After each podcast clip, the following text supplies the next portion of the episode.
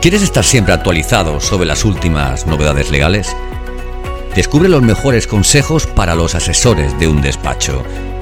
Bienvenido, bienvenida al podcast de Conocimiento Asesor. Bienvenidos a un nuevo podcast de Conocimiento Asesor. Desde el Departamento Jurídico de Amado Consultores le vamos a comentar un tema de actualidad que afecta a muchos sectores, fundamentalmente al sector inmobiliario, como es la aprobación de la Ley 12-2023 del 24 de mayo por el derecho a la vivienda, más conocida como la Ley de la Vivienda, y que entró en vigor el pasado 26 de mayo salvo en lo referente a los cambios de los incentivos fiscales en el IRPF para el arrendador de vivienda que entrarán en vigor el próximo 1 de enero de 2024. La nueva normativa introduce importantes novedades, destacando nuevos límites de rentas, nuevas prórrogas obligatorias, recargos en casas desocupadas, cambios en beneficios fiscales, retrasos en procesos de desahucio, información necesaria en compra y alquiler de casas, etc. Además, trae el control de los alquileres en las zonas que se declaren tensionadas y la reducción de la declaración de gran tenedor. La nueva ley de vivienda también regula los desahucios, las ayudas al acceso a la vivienda, la creación de un nuevo parque público de vivienda asequible, los inmuebles vacíos o la limitación de los precios del alquiler, entre otras cuestiones. A continuación hablaremos de forma resumida de las principales novedades que incorpore la nueva ley de vivienda. 1. Límite a la actualización de rentas de alquiler de vivienda. Actualmente se encuentra en vigor y hasta el próximo 31 de diciembre la renovación de los contratos de alquiler que no puede superar el 2%. Pues bien, con la nueva ley de vivienda se establece lo siguiente. Durante el 2023, en los contratos sujetos a la LAU, cuya renta debe ser actualizada porque se cumple la correspondiente anualidad de vigencia dentro del periodo correspondido entre el 31 de marzo del 22 y el 31 de diciembre del 23, el arrendatario podrá negociar con el arrendador el incremento que se aplicará en esa actualización anual de la renta. En ausencia de este nuevo pacto entre las partes, el incremento no podrá exceder el resultado de aplicar la variación anual del índice de garantía de competitividad a fecha de dicha actualización, máximo del 2%. Durante el 2024, en los contratos de arrendamiento de vivienda de los que proceda actualizar la renta, a partir del 1 de enero y hasta el 31 de diciembre, el incremento no podrá superar el 3% en el caso de grandes tenedores. En los supuestos en los que el arrendador no fuera un gran tenedor, el incremento será el pactado entre partes y en defecto de pacto no podrá ser más del 3%.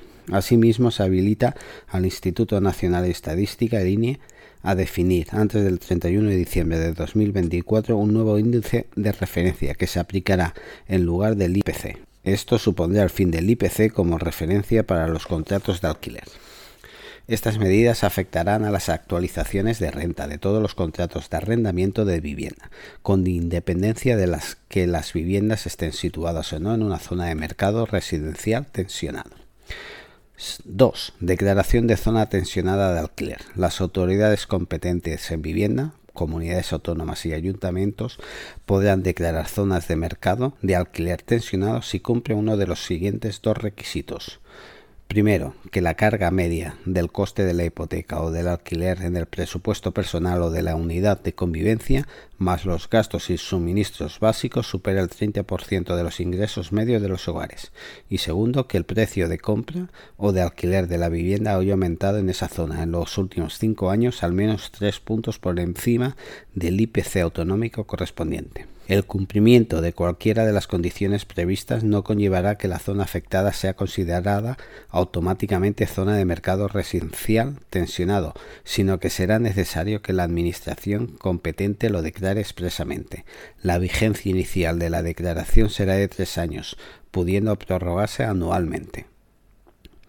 La declaración de una zona de mercado residencial tensionado permitirá modificar el régimen de prórrogas de los contratos de arrendamiento de viviendas, al establecer que una vez finalizado el periodo de prórroga obligatoria o de prórroga tácita, el arrendatario podrá solicitar una prórroga extraordinaria por plazos anuales con un máximo de tres años, durante el cual se seguirán aplicando las mismas condiciones del contrato en vigor.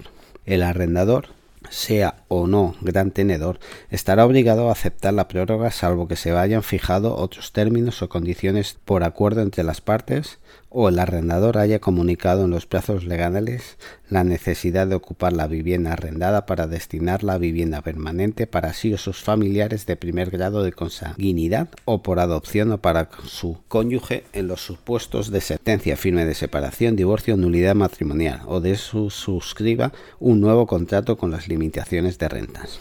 Si se firman nuevos contratos, las implicaciones serán distintas en función de si el arrendador es un gran tenedor o no es un gran tenedor. Si el arrendador no es un gran tenedor, la renta no podrá exceder la del contrato anterior, una vez aplicada la cláusula de actualización anual, salvo determinados supuestos en los que podrá incrementarse en un máximo del 10%. Asimismo, no se podrá repercutir al arrendatario cuotas o gastos que no estén previstos en el contrato anterior. Si el arrendador es un gran tenedor, la renta del nuevo contrato no podrá exceder del límite máximo del precio aplicable conforme al sistema de índice de precios de referencias que se publique en futuro. Esta regulación se aplicará a los contratos que se formalicen a partir de la entrada en vigor del proyecto de ley una vez se esté aprobado el sistema de índices. Atención se introduce en la ley estatal una definición de carácter general del concepto de gran tenedor, como la persona física o jurídica que sea titular de más de 10 inmuebles urbanos de uso residencial o una superficie construida de más de 500 metros cuadrados, también de uso residencial, excluyendo de en ambos casos garajes y trasteros. No obstante, la nueva ley permite expresamente que en las zonas de mercado residencial tensionado las comunidades autónomas puedan disminuir el umbral a 5 o más inmuebles. Tercero, el propietario pagará los gastos de gestión inmobiliaria y de formalización del contrato. La nueva ley establece que los gastos de gestión inmobiliaria y de formalización del contrato serán a cargo del arrendador propietario del inmueble. 4. Información mínima de las operaciones de compra y de arrendamiento de las viviendas. Sin perjuicio de los principios y requerimientos contenidos en la normativa autonómica de aplicación y con carácter mínimo, la persona interesada en la compra o arrendamiento de una vivienda que se encuentre en en oferta podrá requerir antes de la formalización de la operación y de la entrega de cualquier cantidad cuenta la siguiente información en formato accesible y en soporte duradero acerca de las condiciones de la operación y de las características de la referida vivienda y del edificio que se encuentre. A. Identificación del vendedor o arrendador y, en su caso, de la persona física o jurídica que intervenga en el marco de una actividad profesional o empresarial para la intermediación de la operación. B. Condiciones económicas de la operación, precio total y concepto de que esté incluidos, así como las condiciones de financiación o pago que en su caso pudieran establecerse. C. Características esenciales de la vivienda y del edificio. Y aquí destacaremos. Primero, certificado o cédula de habitabilidad. Segundo, acreditación de la superficie útil y construida de la vivienda diferenciando en caso de división horizontal la superficie privativa de las comunes y sin que pueda en ningún caso computarse a estos efectos las superficies de la vivienda con altura inferior a la exigida en la normativa reguladora. Tercero, antigüedad del edificio y en su caso de las principales reformas o actuaciones realizadas sobre el mismo. Cuarto, servicios de, e instalación de que dispone la vivienda, tanto individuales como comunes. Quinto, certificado de eficiencia energética de la vivienda. Sexto, condiciones de accesibilidad de la vivienda y del edificio. Séptimo, estado de ocupación y disponibilidad de la vivienda. También de información jurídica del inmueble, la identificación registral de la finca, con la referencia de las cargas, gravámenes y afecciones de cualquier naturaleza y la cuota de participación fijada en el título de propiedad. E, en el caso de tratarse de vivienda protegida, indicación expresa de tal circunstancia y de la sujeción al régimen legal de protección que le sea aplicable. F, en caso de edificios que cuenten oficialmente con protección arquitectónica, por ser parte de un entorno declarado o en razón de su particular valor arquitectónico histórico, se aportará información sobre el grado de protección y las condiciones y limitaciones para las intervenciones de reforma o rehabilitación. G. Cualquier otra información que pueda ser revelante para la persona interesada en la compra o arrendamiento de la vivienda, incluyendo los aspectos de carácter territorial, urbanístico, físico-técnico, de protección patrimonial o administrativo. Además, la persona interesada en la compra o arrendamiento de una vivienda podrá requerir información acerca de la detección de amianto y otras sustancias peligrosas y nocivas para la salud. Cuando la vivienda que vaya a ser objeto de arrendamiento como vivienda habitual se encuentre ubicado en una zona de mercado residencial tensionado, el propietario y en su caso a la persona que intervenga en la intermediación de la operación deberá indicar tal circunstancia e informar con anterioridad a la formalización del arrendamiento y en todo caso en el documento del contrato de la cuantía de la última renta del contrato de arrendamiento de vivienda habitual que hubiese estado vigente en los últimos cinco años en la misma vivienda, así como el valor que le pueda corresponder atendiendo al índice de referencia de precios de alquiler de viviendas que resulte de aplicación. 5. Los desahucios y ejecuciones hipotecarias.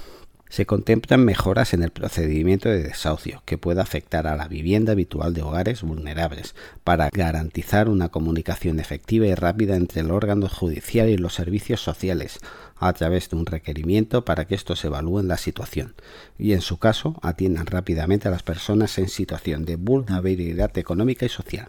Así se asegura que los servicios sociales puedan ofrecer soluciones habitacionales a los afectados, evitando situaciones de desamparo como consecuencia del desalojo. Mientras estas soluciones se producen, se incrementan los plazos de suspensión de los lanzamientos en estas situaciones de vulnerabilidad. Se pasa de uno a dos meses cuando el propietario es persona física y de tres a cuatro meses cuando es persona jurídica. Cuando el demandante tenga la condición de gran tenedor y la demanda de desahucio afecte a personas en situación de vulnerabilidad, deberá acreditarse la aplicación de un procedimiento de conciliación o intermediación.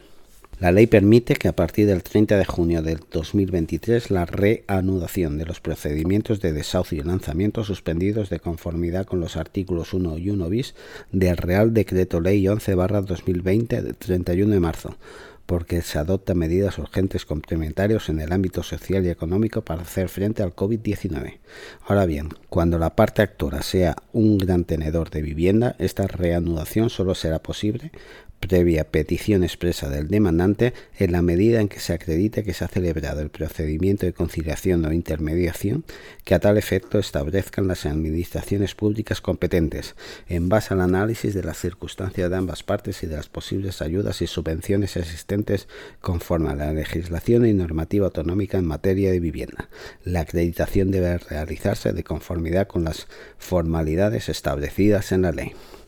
Muchas gracias por su atención y nos despedimos de ustedes. Hasta el próximo podcast de Conocimiento Asesor, no sin antes recordarles que tiene a su disposición este y otros contenidos de formación en la página web de Amado Consultores y Planificación Jurídica. Saludos. Gracias por escuchar este nuevo episodio del podcast de Conocimiento Asesor. Si te ha gustado este contenido, escríbenos una reseña en Apple. Queremos saber tu opinión.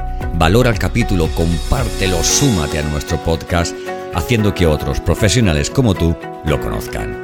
Y sobre todo, no olvides seguirnos en tu plataforma de podcast habitual para ser el primero o la primera en enterarte de los nuevos episodios de Conocimiento Asesor.